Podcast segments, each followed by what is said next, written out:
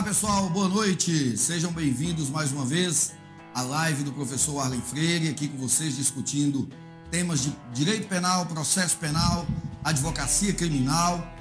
Hoje nós vamos falar da audiência preliminar no Juizado Especial Criminal.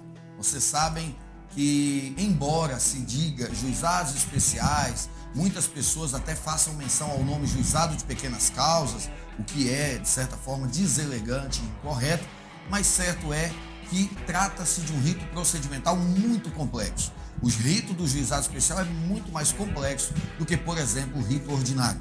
E uma das maiores complexidades desse rito está justamente na audiência preliminar, onde decisões muito importantes têm que ser tomadas e você, como advogado criminalista, sobretudo no início de carreira, certamente vai pegar uma audiência dessa a qualquer momento e precisa saber como agir. Sobre isso que nós vamos falar hoje. Vamos começar a nossa aula, vamos falar de juizados especiais criminais, audiência preliminar.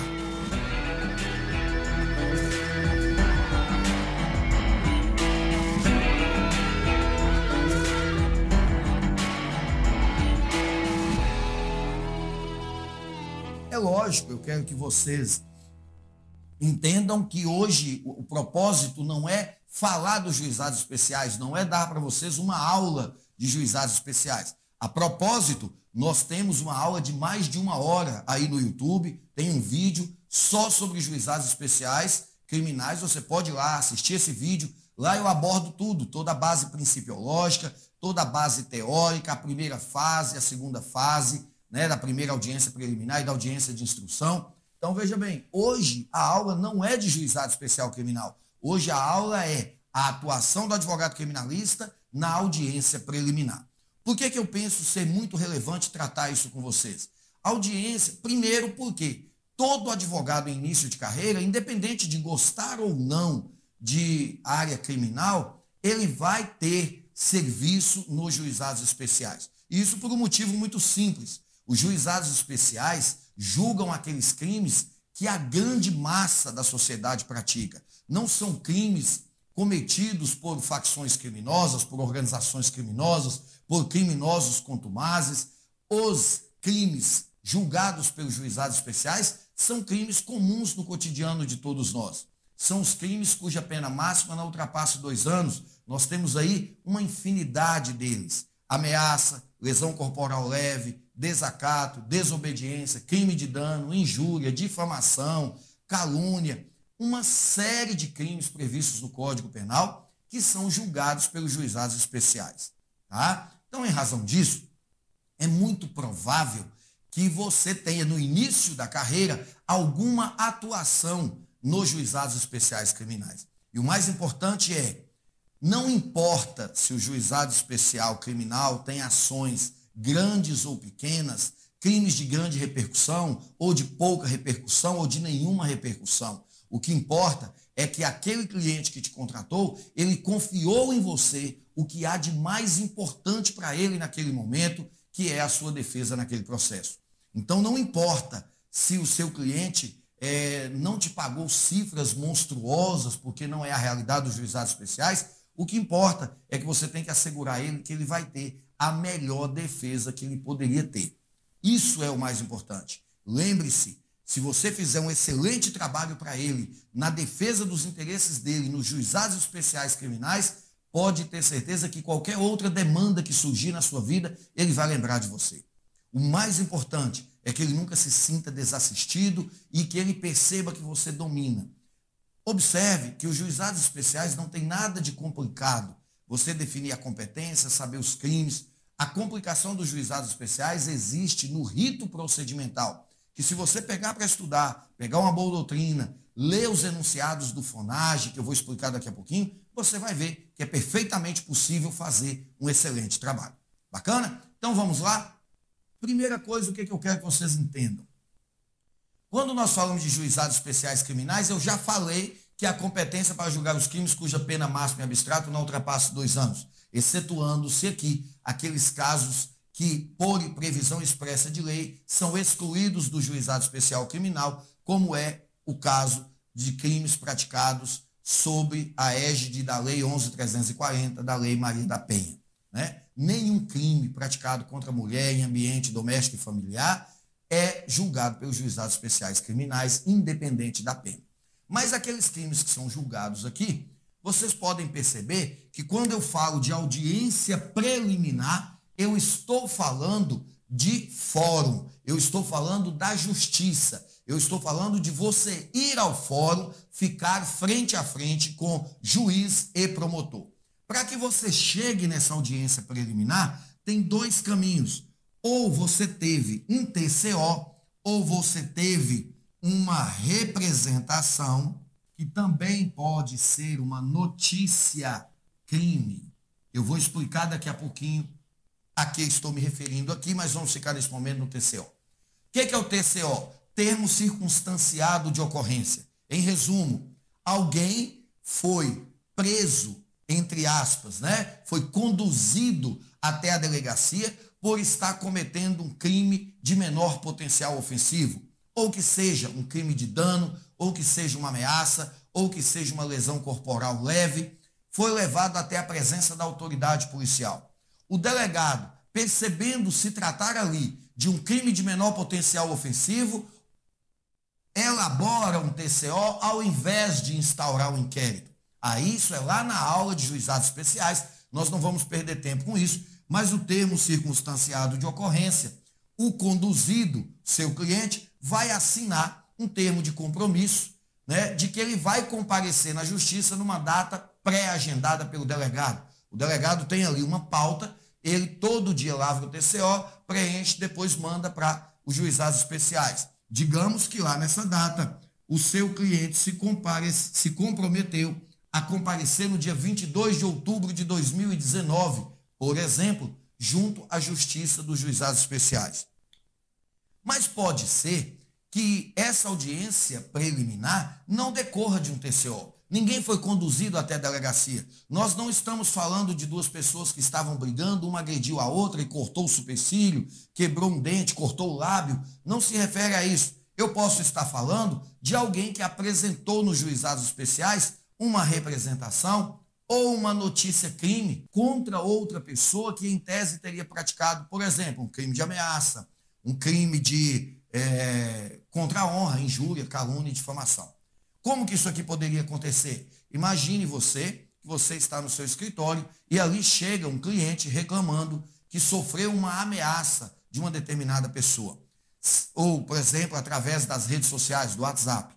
Não precisa você chamar a polícia e registrar boletim de ocorrência disso. O fato já é passado. Basta que você faça uma notícia crime, encaminhe ao Ministério Público né, lá nos juizados especiais, constituindo as provas que você já tem, o Ministério Público vai é, fazer uma manifestação, encaminhar para o juiz, que vai marcar uma audiência preliminar, para a partir dali saber o que, que vai acontecer. Então, o que eu quero que você entenda até agora é que nós estamos numa audiência preliminar prevista no, na Lei 9.099 de 95, né? a Lei dos Juizados Especiais, Lei 9099 de 95.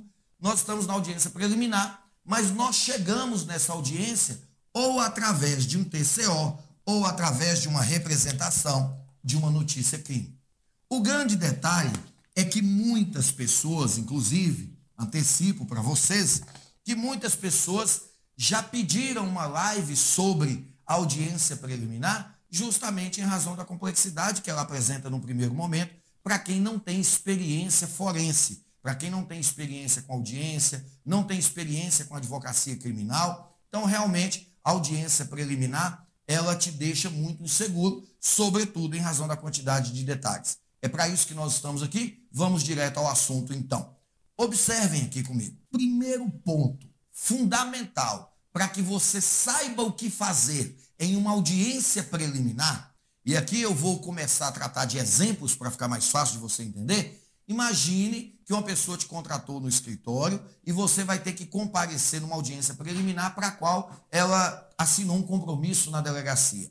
Sugiro a você, se você não estava acompanhando essa pessoa no dia que ela foi conduzida à delegacia, que você vá ao fórum, dê carga nos autos, junte a procuração, dê cargas nos autos para saber do que, que se trata. para que você vá para a audiência sabendo do relato dos fatos na versão da vítima, na versão do conduzido, na versão das testemunhas, se fez auto de corpo de delito. Vamos partir da ideia que seja uma agressão entre dois rapazes, um cortou o lábio do outro com um murro, e aí você tem que ir lá saber se foi feito auto de corpo de delito, se tem testemunha que visualizou essa lesão. Você tem que ter uma ideia do que, que tem nesses autos. Pega a procuração, junta, vai ao fórum da carga nos autos, estude, nós já falamos sobre isso aqui, faça um fichamento desse processo para que você vá para essa audiência sabendo o que você vai fazer. Lembrando, chegou na audiência, primeira coisa que você precisa saber, nós estamos diante de um crime de ação penal privada ou uma ação pública. Aqui está o grande diferencial da audiência. A linha de raciocínio, de trabalho de uma audiência privada é completamente diferente de uma audiência pública. Tá? Vocês vão entender à medida que eu for explicando. O que, que eu quero que você perceba? Seu cliente te procurou no escritório, você tem que saber esse crime pelo qual ele está sendo acusado é de ação penal privada ou ação pública.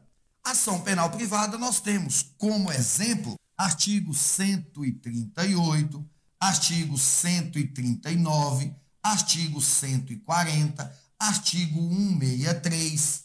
Ou seja, eu estou falando de calúnia, difamação, injúria, crime de dano. Esse crime de dano aqui é aquela situação, por exemplo, de alguém danificou o carro do outro de propósito, alguém pegou o celular do outro e jogou pela janela de propósito. Tem que ser um dano doloso. Não há crime de dano culposo. O dano tem que ser doloso. Então, aqui, ação penal privada. Ação penal pública dos juizados especiais, nós temos, por exemplo, artigo 129, que é lesão corporal leve. Nós temos artigo 147, que é ameaça. Então, você vai entender qual é o crime e identificar a ação é penal privada ou a ação é pública. A partir do momento que você chegou a essa conclusão, aí você vai saber o que você tem que fazer. Por quê? Na ação penal privada, assim que você entra na sala de audiência, mesmo que nós tenhamos um juiz, um promotor, você como advogado, a vítima e o autor dos fatos. Lembre-se, cuidado, não mencione nessa audiência preliminar a palavra réu. Nós não temos a palavra réu aqui. A palavra réu só pode existir depois que o promotor ofereceu a denúncia e o juiz recebeu essa denúncia. Aí é réu. Até lá, você tem a nomenclatura autor dos fatos. Tá bom? Isso segundo a legislação. Tudo bem. Na ação penal privada, a primeira coisa que vai acontecer é o juiz pegar o processo e perguntar se há possibilidade de conciliação entre as partes. Por que disso? Porque nos crimes contra a honra, nos crimes contra a honra, vocês têm que tomar cuidado.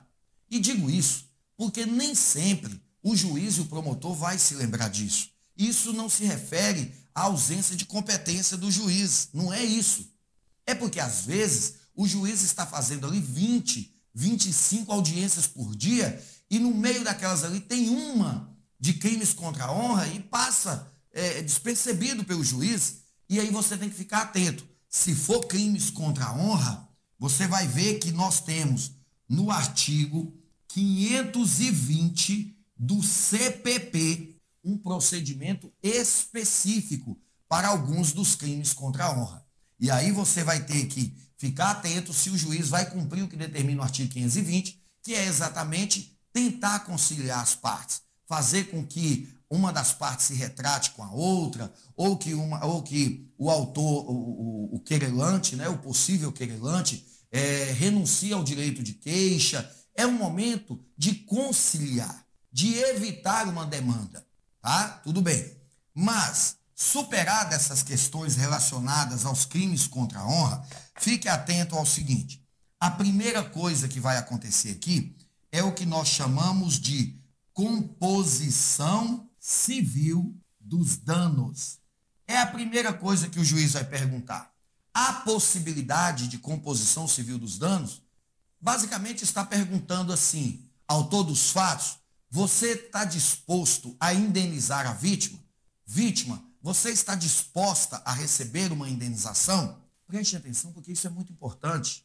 Se houver uma composição civil dos danos, como o próprio nome diz, composição civil é os, são os reflexos da responsabilidade civil na matéria criminal. A pessoa praticou um fato definido como crime, além da repercussão criminal, vai gerar uma repercussão na esfera civil. Ter que indenizar ou por danos materiais, morais, estéticos, lucros cessantes. Então, observem, quando o juiz pergunta há possibilidade de composição civil dos danos, ele basicamente está perguntando: há possibilidade de o autor indenizar a vítima? Ou melhor, tem alguma coisa para o autor indenizar a vítima?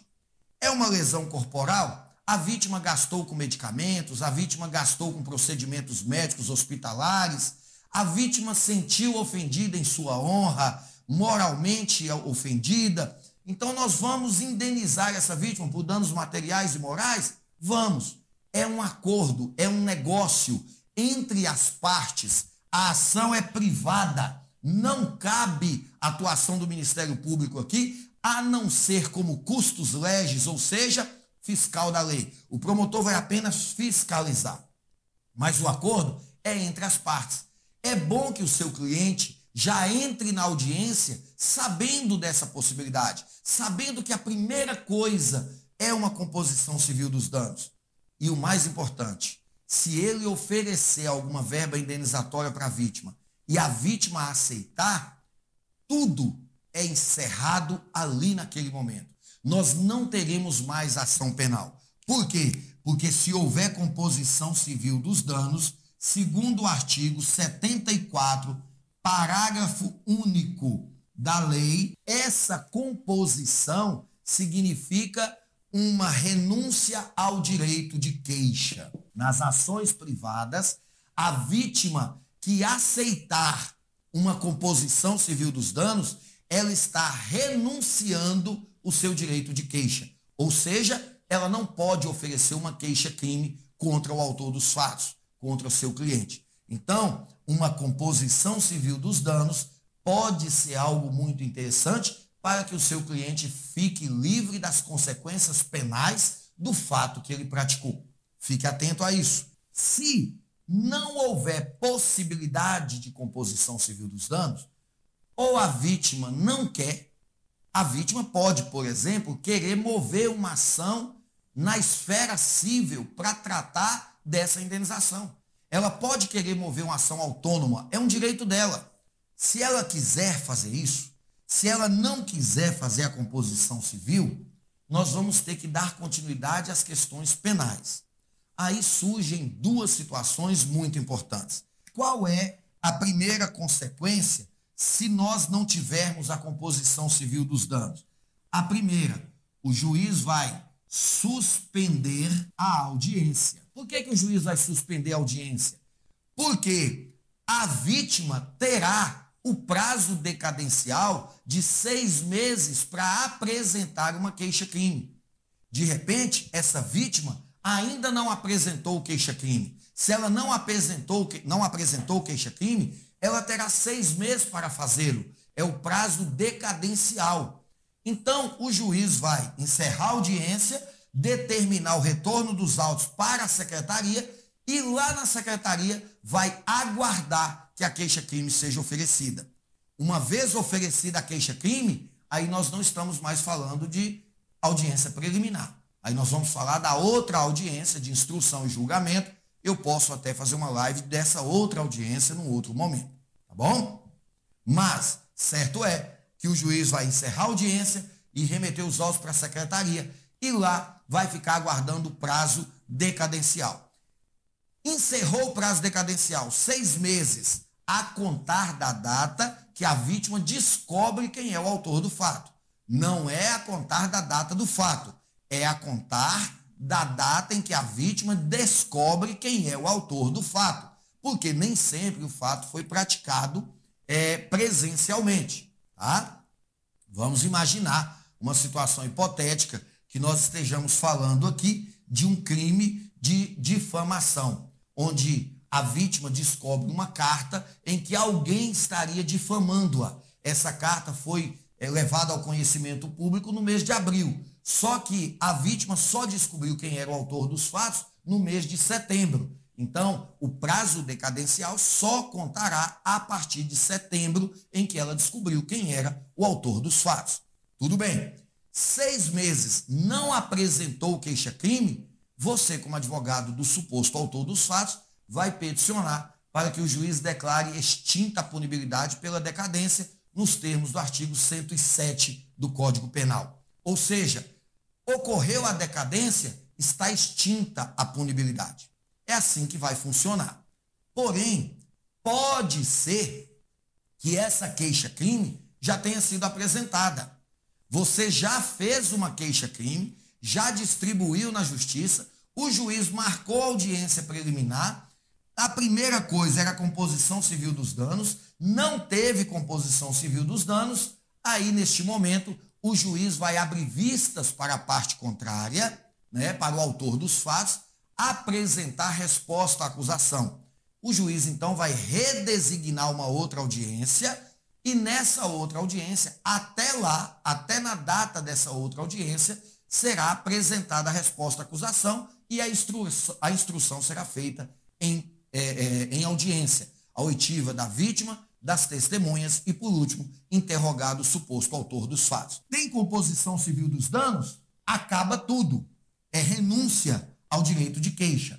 Não tem composição? Vai suspender o processo e aguardar a queixa-crime, ou então, havendo queixa-crime, né, digamos que já tenha sido oferecida a queixa, o juiz vai redesignar a audiência. Tá? O juiz vai redesignar a audiência para que nessa audiência apresente resposta à acusação. Agora, aqui um detalhe que eu quero que vocês observem. É importante que você tenha entendido até aqui. Só que veja bem, composição civil dos danos, como o próprio nome já fala, é na esfera civil. É responsabilidade civil dentro do processo penal. Não teve composição civil dos danos. Já apresentou a queixa-crime? Antes, nós temos aqui um outro instituto. Qual seria esse instituto? A possibilidade de uma transação penal. Essa transação penal está lá no artigo 76 da lei. Aqui eu faço um parênteses para explicar para vocês com detalhes essa transação penal. Primeira coisa, a lei prevê transação penal nas ações públicas. Pode observar lá no artigo 76 nas ações públicas há uma possibilidade de transação penal. Vamos entender o que é transação penal. Transação penal, ela pode ser conceituada como uma antecipação de uma pena restritiva de direitos. Transação penal é pena, mas é uma antecipação de uma pena restritiva de direitos. Lembrando que nós temos três tipos de pena: privativa de liberdade, restritiva de direitos e multa. A transação penal é uma antecipação de uma pena restritiva de direitos. É uma origem, a origem da transação penal é no direito norte-americano, em que o autor dos fatos pode negociar com o Ministério Público uma pena, antecipar essa pena para não precisar responder o processo. Então vejam só como é interessante isso.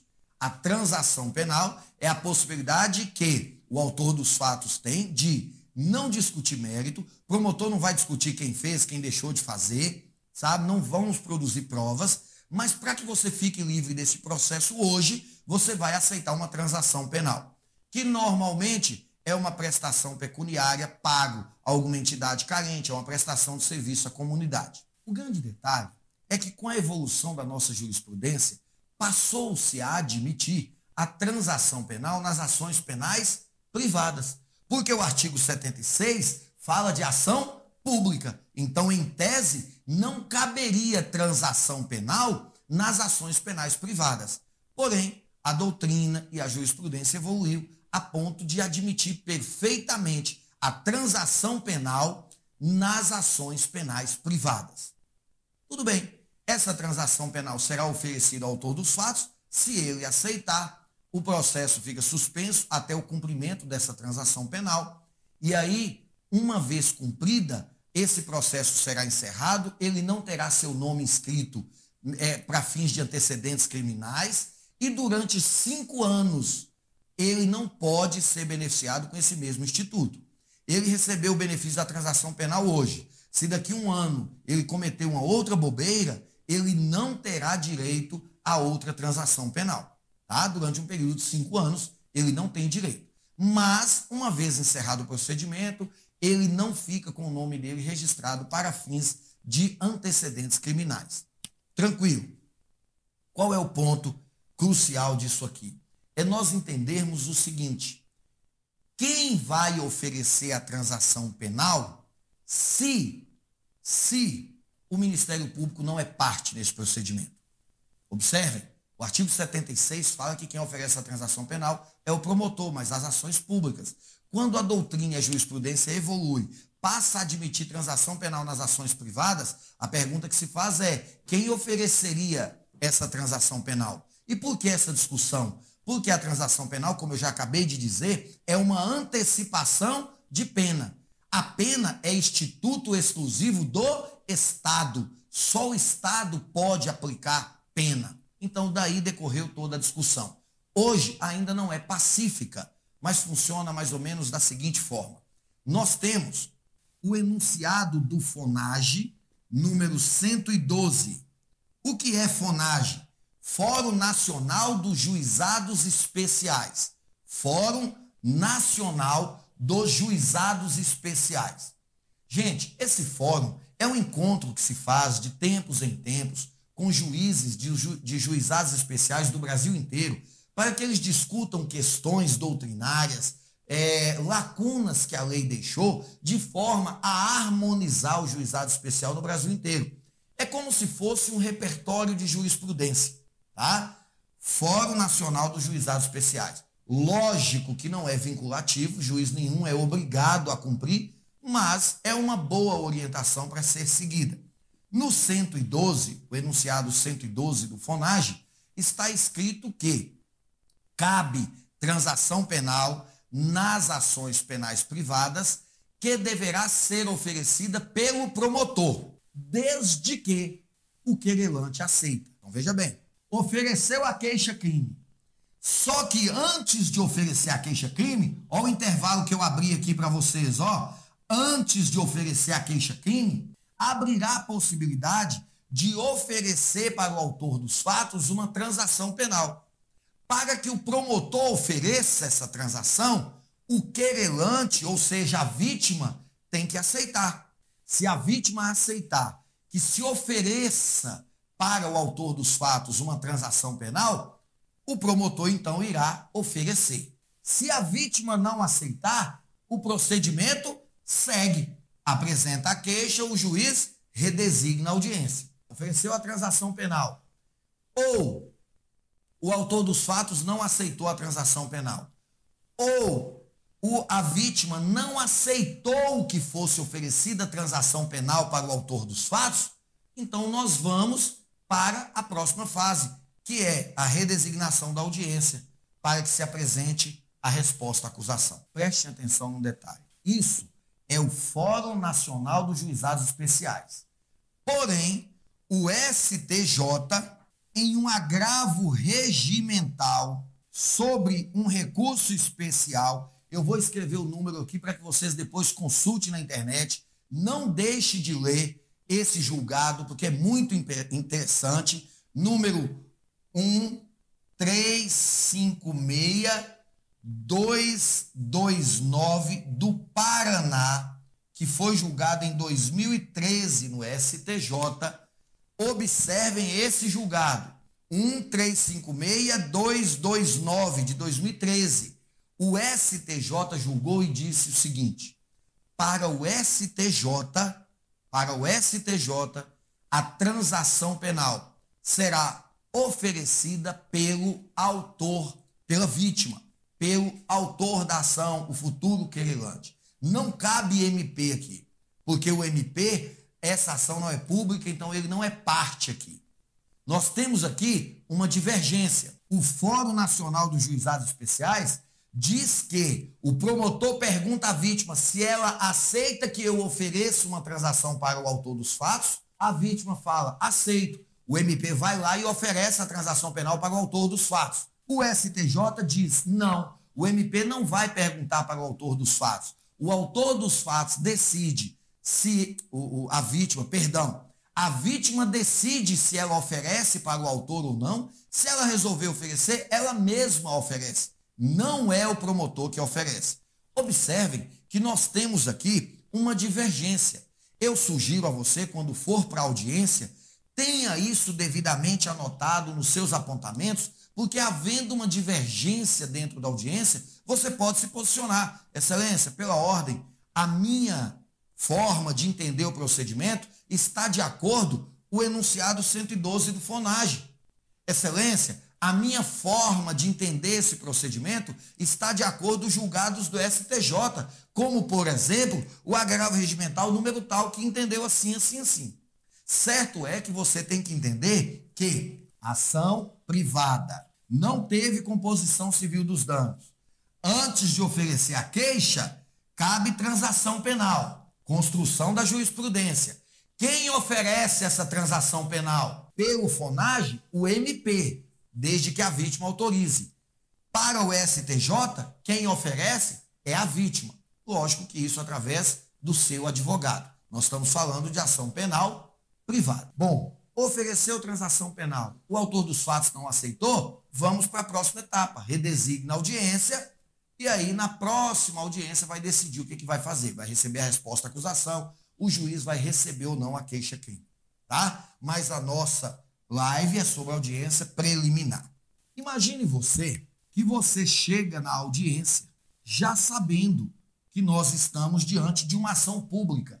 Por exemplo, artigo 129 do Código Penal, lesão corporal leve, ação penal pública condicionada. Se nós já temos nos autos lá a representação da vítima contra o autor dos fatos. Então vamos dar sequência. Se a ação é pública, a primeira coisa que o juiz vai fazer é exatamente o que ele fez na privada: perguntar a possibilidade de composição civil? Há possibilidade de composição civil? Se sim, a mesma coisa da ação penal privada. Artigo 74, parágrafo único renúncia ao direito de representação. A, o autor dos fatos ofereceu para a vítima um valor para arcar com os custos que ele teve com médico, com hospital, com medicação e ainda um valor a título de danos morais. A vítima aceitou, nós tivemos então uma composição civil. Teve composição civil, a vítima não pode representar contra o autor dos fatos, e se já tiver representado, nesse momento ela está se retratando dessa representação. Certo é que o procedimento acaba agora. Então prestem atenção. Para para a ação pública condicionada.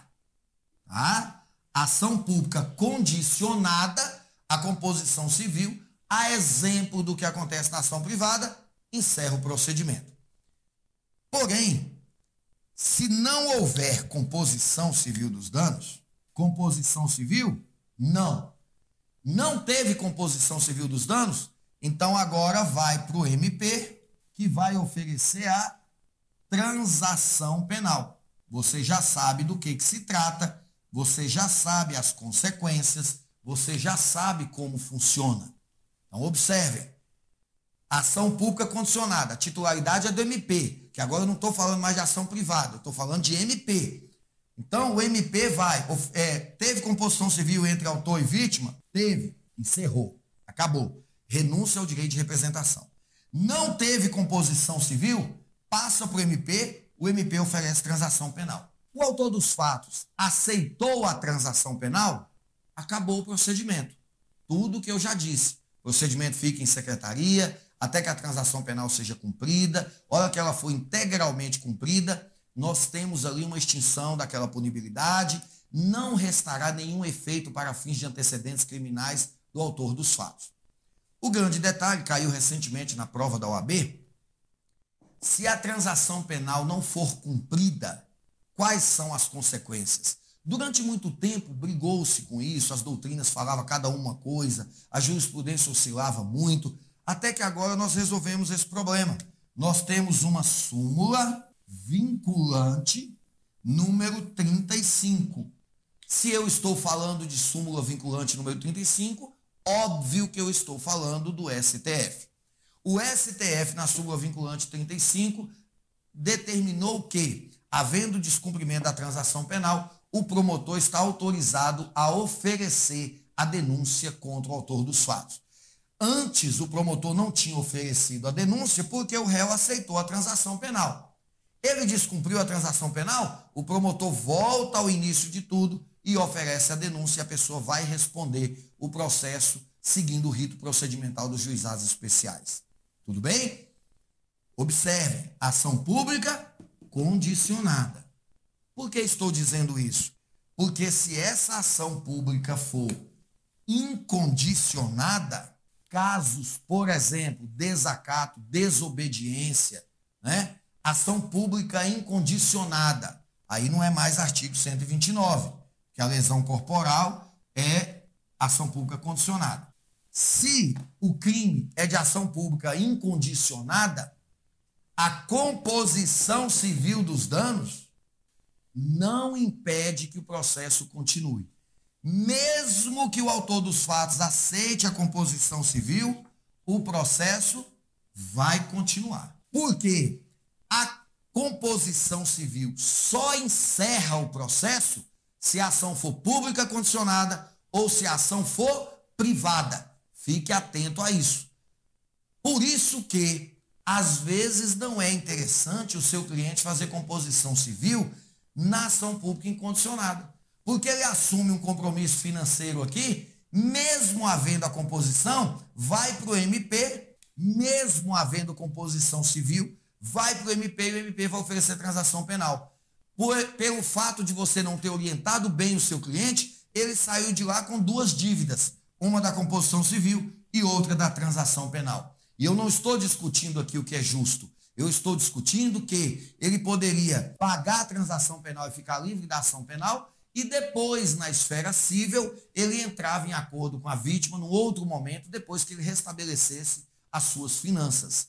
Então, observem, a composição civil dos danos na ação pública incondicionada não vincula o término da ação penal. O promotor irá ainda assim oferecer a transação penal.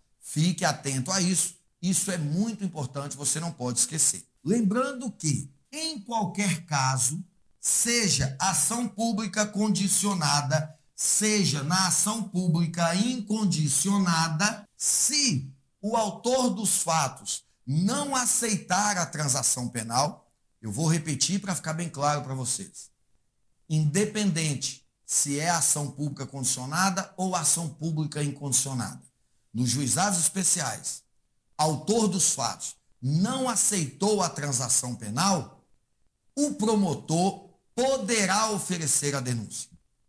Por que digo poderá? Porque para ele oferecer a denúncia, ele irá observar se nos autos estão presentes a justa causa para a propositura da ação penal.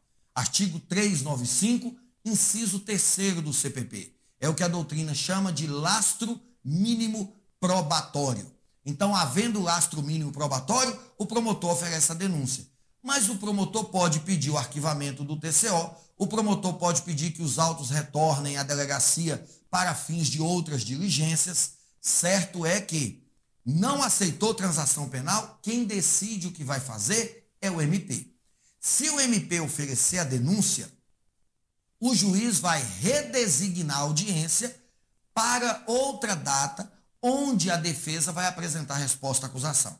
Aí nós estamos falando de audiência de instrução, não é objeto da aula de hoje. A aula de hoje é audiência preliminar. Se a ação é pública, o promotor ofereceu transação penal, o autor dos fatos não aceitou a transação penal, o promotor deve oferecer a denúncia. Pela lei, oralmente. Naquele momento da audiência, ele já oferece a denúncia.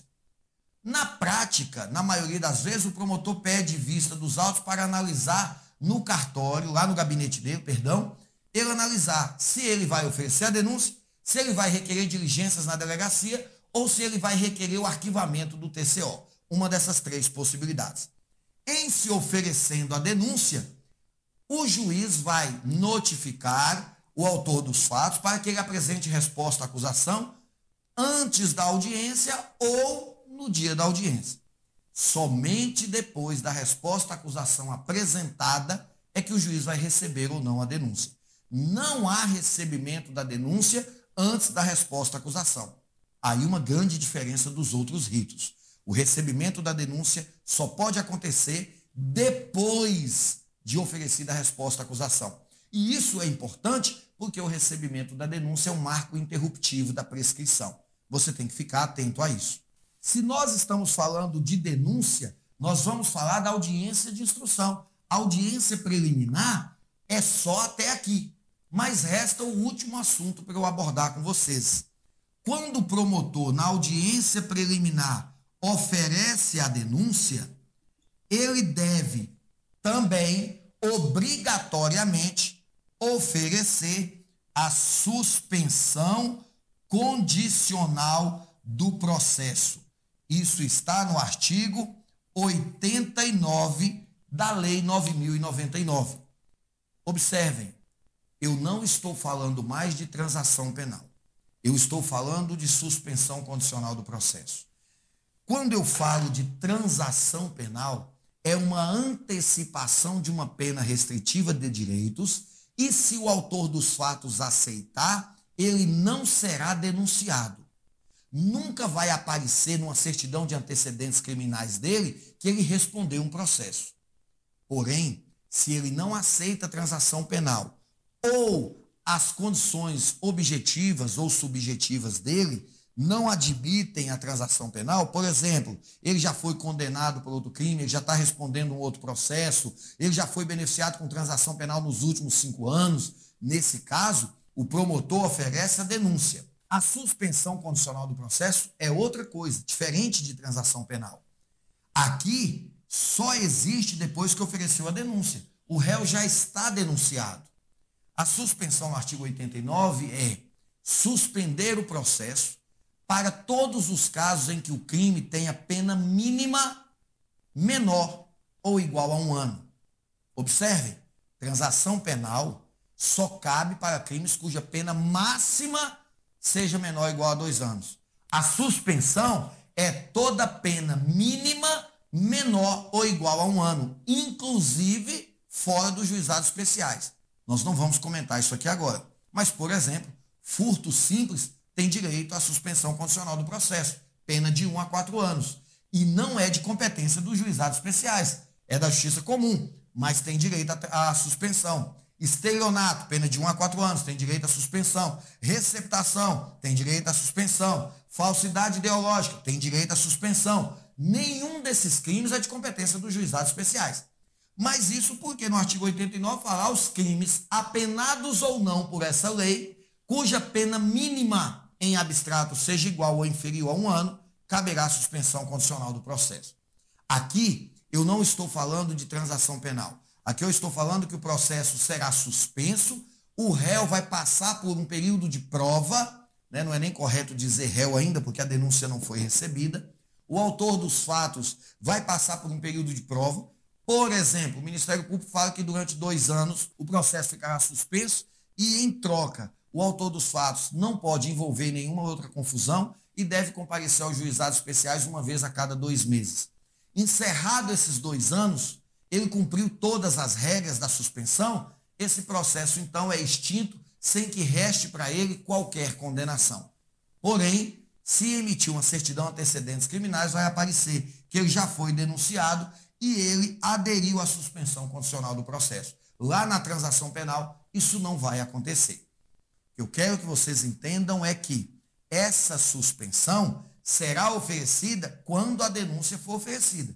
Se a denúncia foi oferecida oralmente na audiência preliminar, o promotor vai oferecer a suspensão condicional do processo. Se o promotor pediu para mandar os autos para o gabinete dele e depois ele apresenta a denúncia escrita, junto da denúncia deverá vir uma manifestação do MP sobre a suspensão condicional do processo.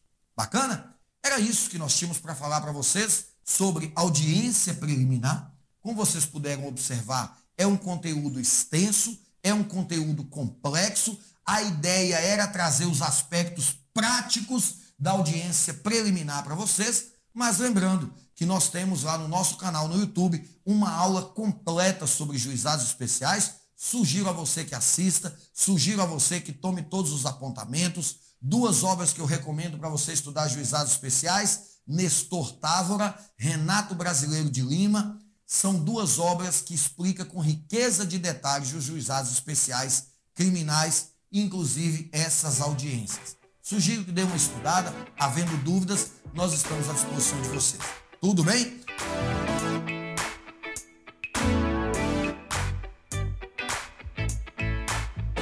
Pessoal, é, na foto de divulgação da nossa live, nós tivemos um dos nossos seguidores e se eu não estou enganado, é Leonardo Mendes. Leonardo Mendes é advogado criminalista, pessoa de minha autoestima.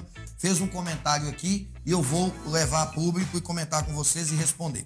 Se for possível, abordar uma prática que acontece nos juizados em que o juiz faz constar em ata que o promotor estava presente, sendo que estava ausente e vice-versa. Promotor que preside a audiência faz constar em ata que o juiz estava presente. Show de bola, Leonardo Mendes. Obrigado pela sua contribuição.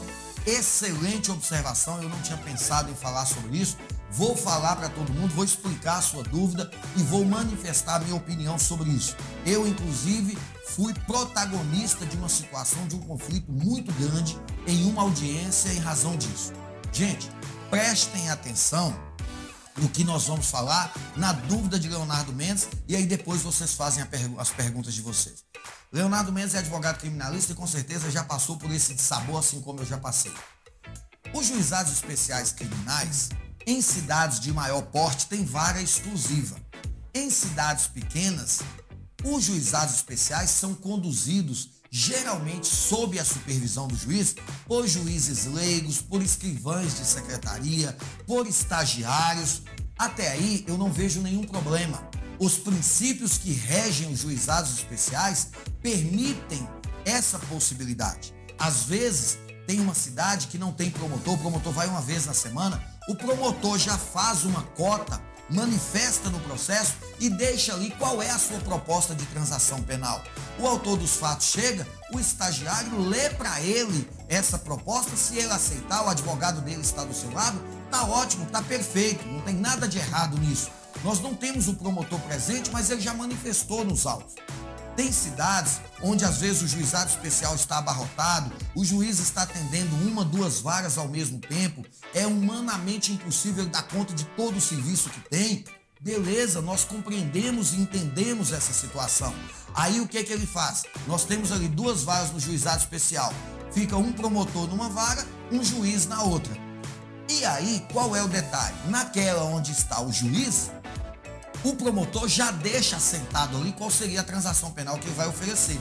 Naquela em que só está o promotor, ele mesmo oferece a transação penal, todo mundo aceitou, imprime a ata ali, leva para o juiz na outra sala para o juiz homologar.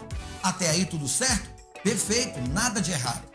O grande problema é que em alguns lugares adotou-se a prática de colocar na ata que estavam presentes juiz, promotor e advogado, quando na verdade não estavam. Colocou-se na ata, o juiz estava presente, o promotor estava presente, foi oferecida a transação penal, o autor dos fatos aceitou, o juiz homologou. Mas isso não é verdade. O juiz não estava presente na audiência. Quem estava presente na audiência era só o promotor.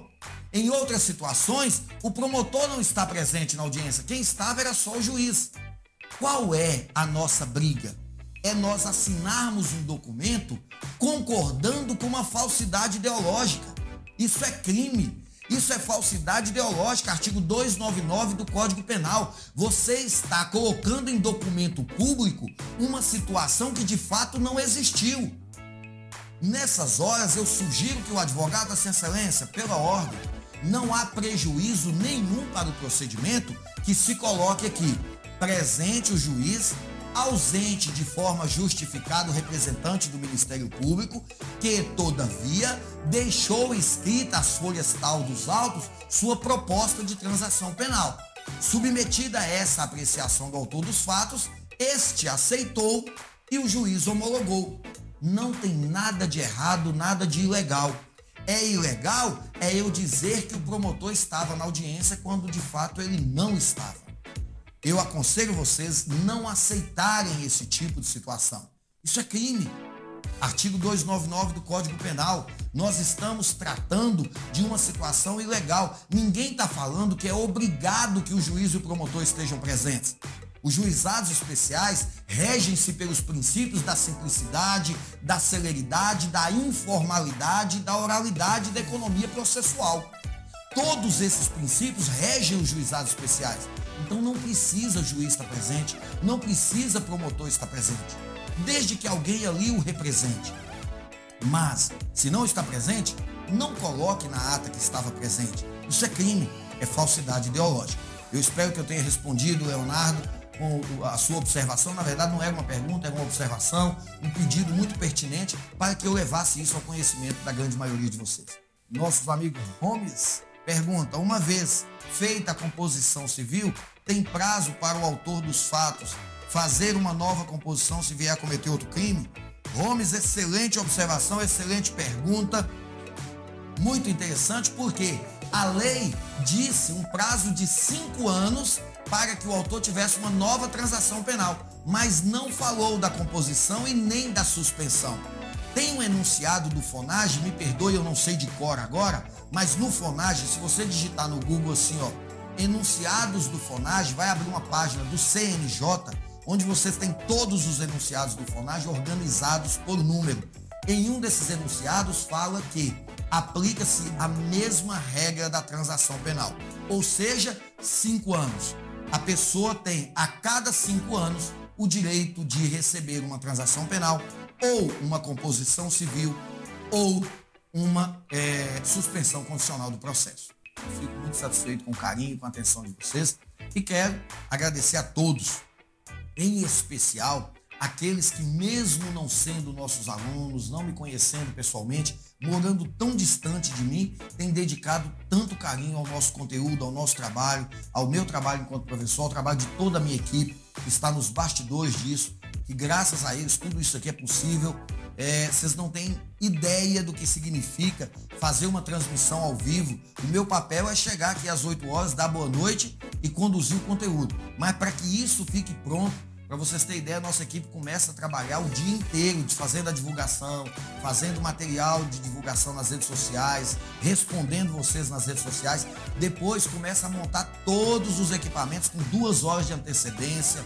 É sempre tudo muito tenso, porque a gente faz ao vivo, depende de uma boa conexão de internet, depende de uma série de fatores para que tudo isso dê certo.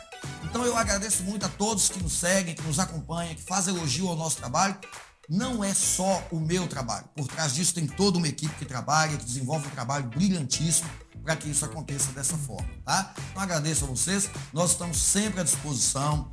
Qualquer dúvida que tiver, faça contato com a gente nas nossas redes sociais. Nós fazemos questão de responder todos os comentários no Instagram, no Facebook, no YouTube. Tem lá, abaixo aqui do vídeo, vai ter os links, o grupo de discussão no WhatsApp. Sugiro a vocês que sigam e absorvam todo o conteúdo que tem ali. Ele é feito com muito carinho para vocês tá? Então eu agradeço aí aos nossos alunos do Rio Grande do Sul, Paraná, Santa Catarina, Mato Grosso, Goiás. Senti falta aqui hoje da nossa aluna, aluna, aluna do Missão Criminalista, Relindes, lá do Mato Grosso. Senti falta da nossa aluna do Missão Criminalista, Andréia Sarmento, lá de Feira de Santana, na Bahia. Senti falta do pessoal de São Paulo, nosso aluno do Missão Criminalista, lá de Santo André. Senti falta do pessoal que também é nosso aluno na Paraíba. Temos alunos, graças a Deus, do Brasil inteiro e sempre estão presentes com a gente aqui. Mas, como eu disse, as aulas né, retomaram seu curso normal. Muitos aí têm compromissos profissionais durante a semana, à noite. Então, a gente entende e estamos analisando com muito carinho a possibilidade de transferir essa live para um horário mais tarde, a partir das 22 horas, de forma que todos possam participar. Muito obrigado pela atenção, pelo carinho de vocês. Grande abraço. Valeu. Tchau.